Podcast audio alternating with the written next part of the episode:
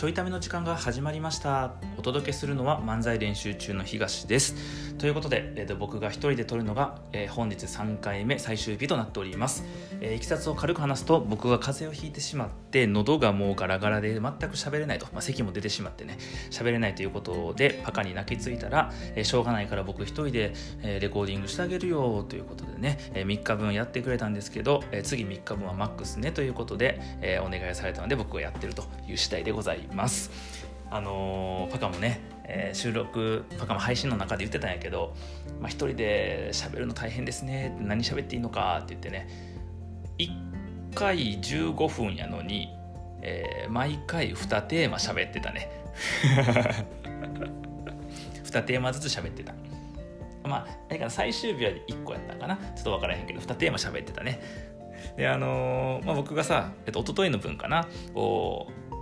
まあ、投稿したら、えーパカが聞いてくれたみたいで、まあ、15分もよう話題がないのに喋り続けられるなと。15分間も僕ディスられてたやんってね 来てね。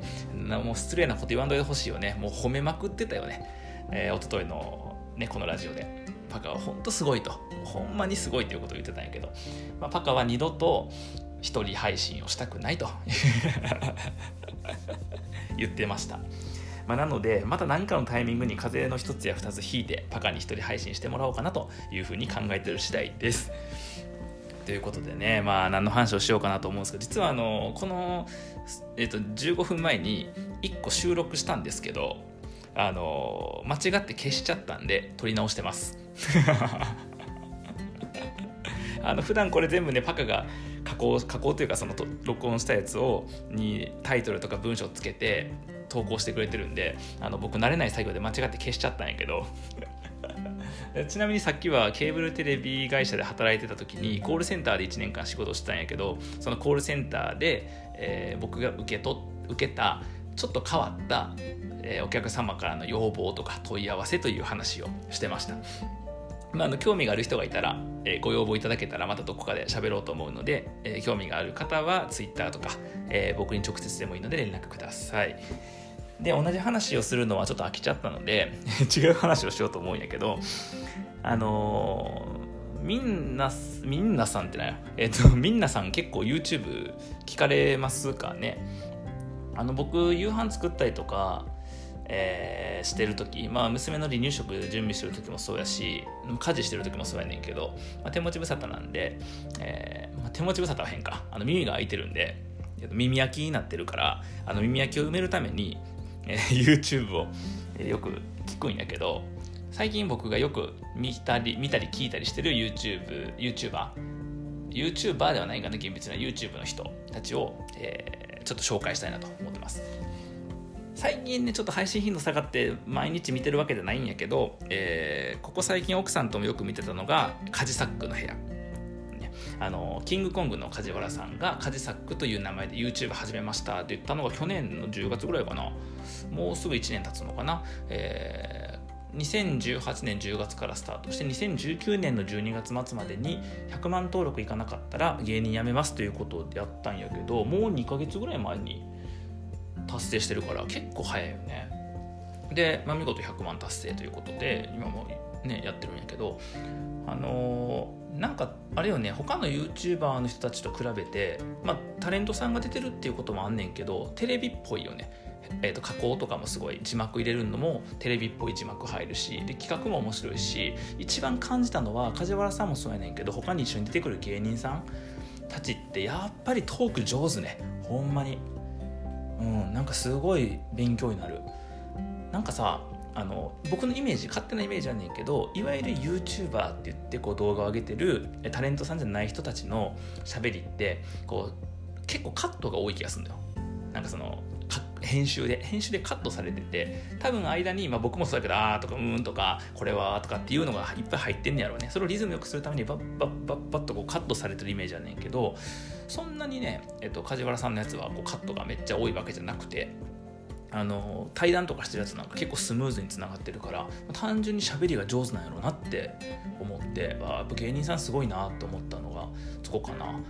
あとはまあ家族が出てきたりとか、えー、とスタッフでカメラマンやったりとか一緒に企画やってる人たちとのなんかコラボコラボとか一緒にこう出てくる動画があったりとか、まあ、登場人物とか種類が結構多いから、まあ、なんとなくご飯食べながら、えー、見るには結構いいかなっていう感じでよく見てました。えっ、ー、とでねえっ、ー、と、まあ、吉本の芸人さんつながりやんねんけど、えー、オリエンタルラジオの、えー、あっちゃんがやってる中田敦彦の YouTube 大学。これも結構見てるね。あの前もちょいための中であっちゃんの真似するっつってねあの孫正義偉人伝の時のね「あの孫です。ここ通してください」っていうなんかその「孫です」ってアピールするっていうちょっとあの小バカにしたようなものまねをしたんやけどあのねやっぱりエンターテイナーやなっていう感じがするね。すごい。あのあっちゃんは。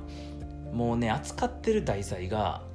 なんやえっと歴史？日本史世界史？政治経済、えー、ビジネス？ねあと文学？すごいこう多岐にわたってんねんけどどれ聞いても面白いね。うん、なんかどこが面白いんやろうっていうのはね結構、まあ、分析しがいがあるというか、まあ、僕自身も取り入れたいなと思うとこがたくさんあんねんけどあの難しい話とか難解な一緒やな。難しい話をこう簡単に話すっていうことと、えー、事例を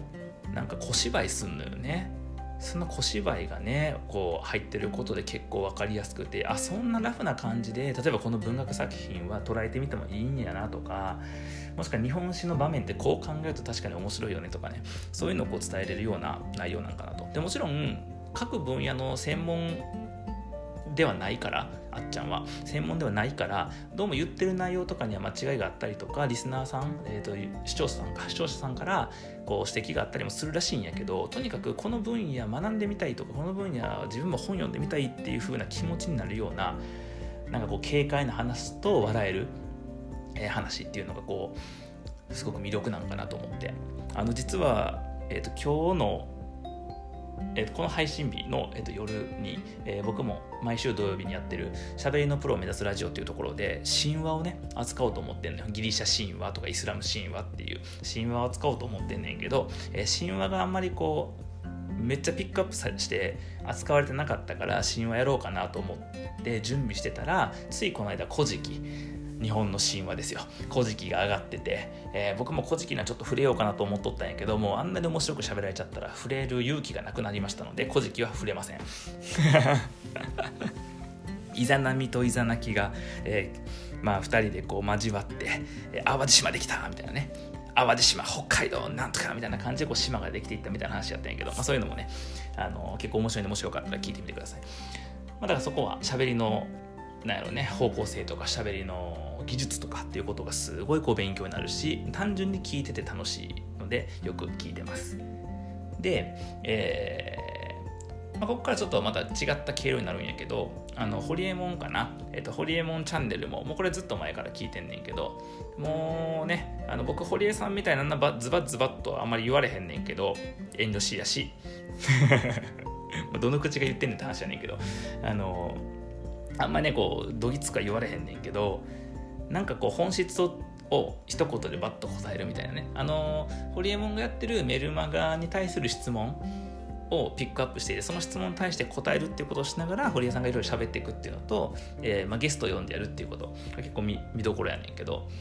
まあ、ゲストに出てくる人はいろんな人いるよすごい人もいればあんま知らなかった人もいたりとか話が上手な人もいれば、まあ、そうじゃない人もいんねんけどあの堀江さんも別にすごく話が上手ってわけじゃないんやけどなんか単純にえっ、ー、となんつうのかな教養がすごいなと思ってあの自分ではわざわざ学びに行かへん技術の話とかビジネスの話とかっていうのをなんかに簡単に触れれるから、えー、ちょっと聞いてるっていう感じかな。で、えっ、ー、と次がまたこちらも最近よく聞いてんねんけど NHK をぶっ壊すのね。あの 賛否両論の嵐、えー、立花隆さんですよね。立花隆さんやっけ、ね、あのホリエモンチャンネルにも出てたこの間。すごかったよ。ホリエモンチャンネルに出てる立花さんが NHK をぶっ壊すみたいな感じじゃなかったっていうね。めちゃくちゃ頭がいい。びっくりした。あの政治のことに関してもそうやしその政治家として自分をプロデュースしていくとかプロモーションしていくっていうこととかについてもそうやしすごい考えてるしすごい勉強してる人でね、あので立花さんって僕が船橋に住んでた時に船橋の市議会議員やったんかな？その時に最初知ったんよ。NHK をぶっ壊す話。でまたすごい色物が出てきたなと思ってこれやばいなと思ったんやけど最近いろいろ見たりとかしてると結構戦略家でまあ、NHK をねあのぶっ壊すってことをテーマに、ね、NHK のスクランブル放送っていうのにすることによって見たい人はお金を払って見る見たくない人はお金を払わないで見れないっていう風にしようっていうことをやっていくんやけどどうも最近の堀江さんとのコラボとかも聞いてるとあの既得権益をなんかこう不要な既得権益を壊していくみたいなスタンスみたいでだからそういう人たちと組んでるみたいあの青汁王子とかと組んだりとかしたのもそういう組もうとしてるのもそういうことみたいなよね。まあ、僕はあの NHK 見てるから NHK ぶっ壊されるとちょっと困るんやけどスクランブル放送は別にいいかなとそうお金払ってみるからいいかなっていう感じやねんけど立花さんはまず話がめちゃくちゃ分かりやすい、えっと、政治のこと知らないとかそういうなんやろ制度のこと知らないとか法律のこと知らない人でも分かりやすいような内容っていうのと、えーまあ、それをあのある種エンタメチックに見せてるよねわざと。すごく浮ついたような発言をするところとかもわざと見せて、えー、エンタメチックにやってる。でなんかここがさあのあっちゃんとちょっと似てるかな。あっちゃんも政治のことについて語ったりしてんねんけどあのあっちゃんの政治の話もそうやし立花さんの政治の話もこれ立場が全然違うねあっちゃんは完全に外部の人としての、まあ、意見やし立花さんは今参議院議員やからその国会議員としての、えーと、発言ではあるんやけど政治家としての発言ではあるんやけどその2人ともなんかこうぶっちゃけさ僕もそうやけど政治むずいやん。なんか政治よう分からへんねやんか僕も。であんまりこう好きじゃないというかやねんけどこう見て見ぬふりするわけにはいかへんなっていうトピック。なんかよく分からへんし小難しいしなんか政治の議論してる大人を見るとなんかあのいやいろいろ高尚な議論してるけどあなたたちはじゃあ日常生活の中でそれをどう生かしてるのって言うとちょっと批判的に見てしまう自分もいる中でその政治というものをなんか分かりやすく興味喚起するっていうのがすごいなと。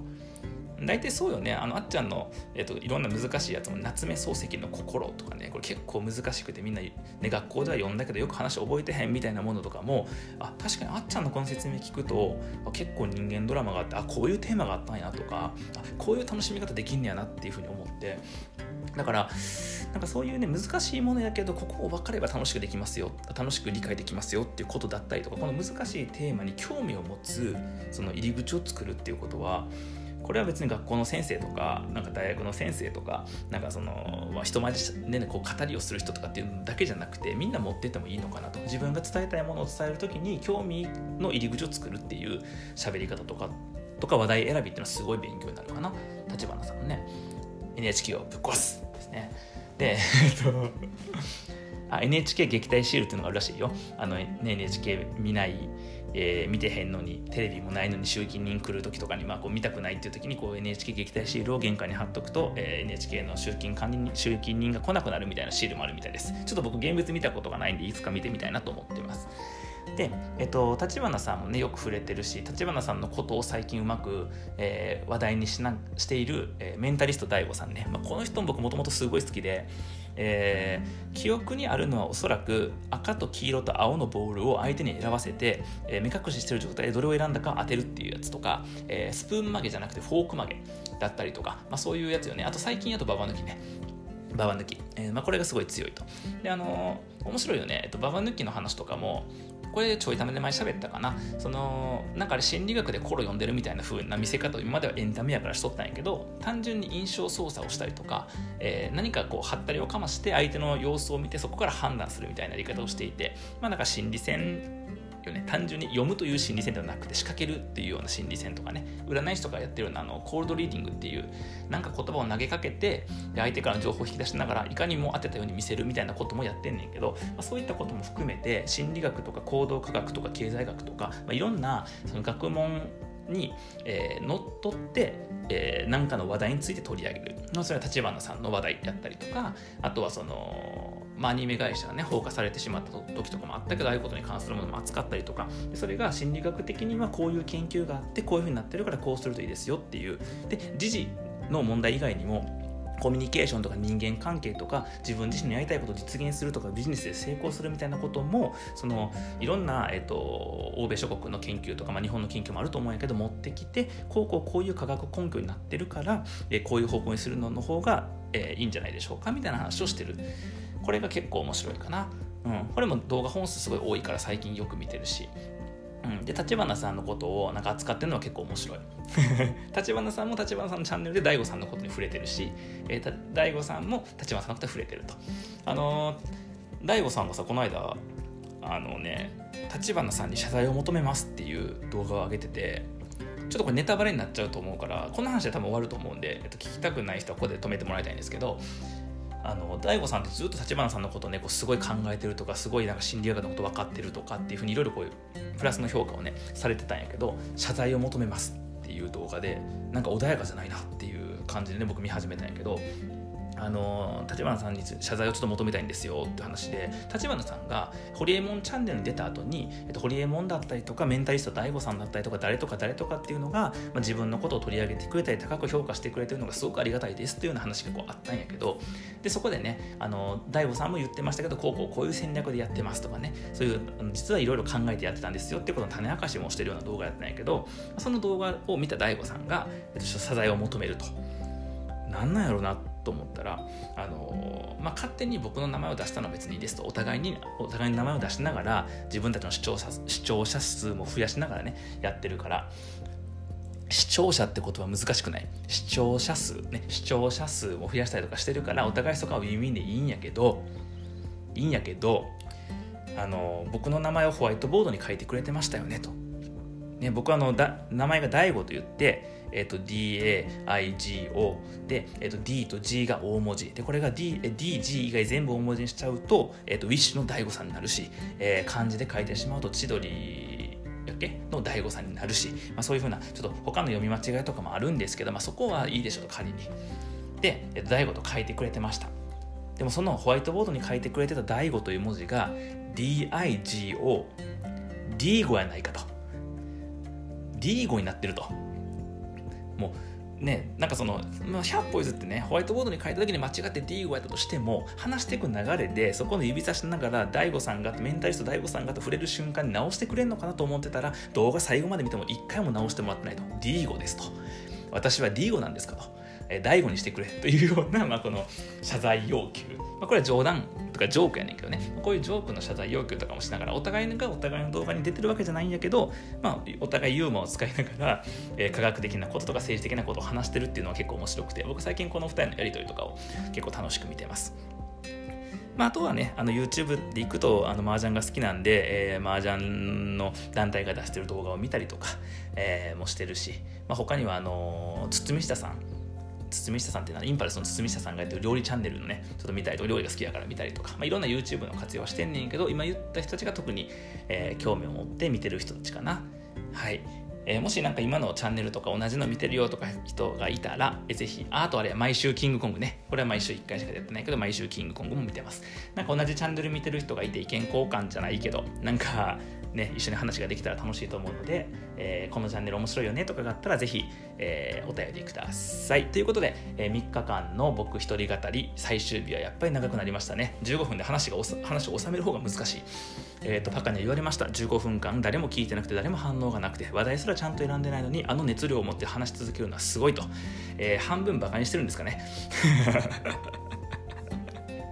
延々と喋りますよ僕は。ね、いつか24時間ラジオっていうのをやりたいということでちょっと考えていて、まあ、今年か来年挑戦したいなと思ってるので、やるときにはぜひ 聞きに来てください。えー、明日からはまた、えーと、パカと2人での配信になると思います。えー、パカとの話題選びもね、パカ1人で配信して分かったと思うんやけど、結構このテーマ、話題選びが大変なこともあるので、えー、もしよかったら漫才練習中の、えー、Twitter アカウントもしくは僕とかパカとかと直接つながってる人は直接でいいので、えー、こういうことについて話聞いてみたいとかがあったら、えー、ぜひ、えー、連絡ください。えー、Twitter アカウントの方では質問箱も設けてるのでそっちに質問をいただけると嬉しいです。ということで、えー、東一人語りでした。ではまた。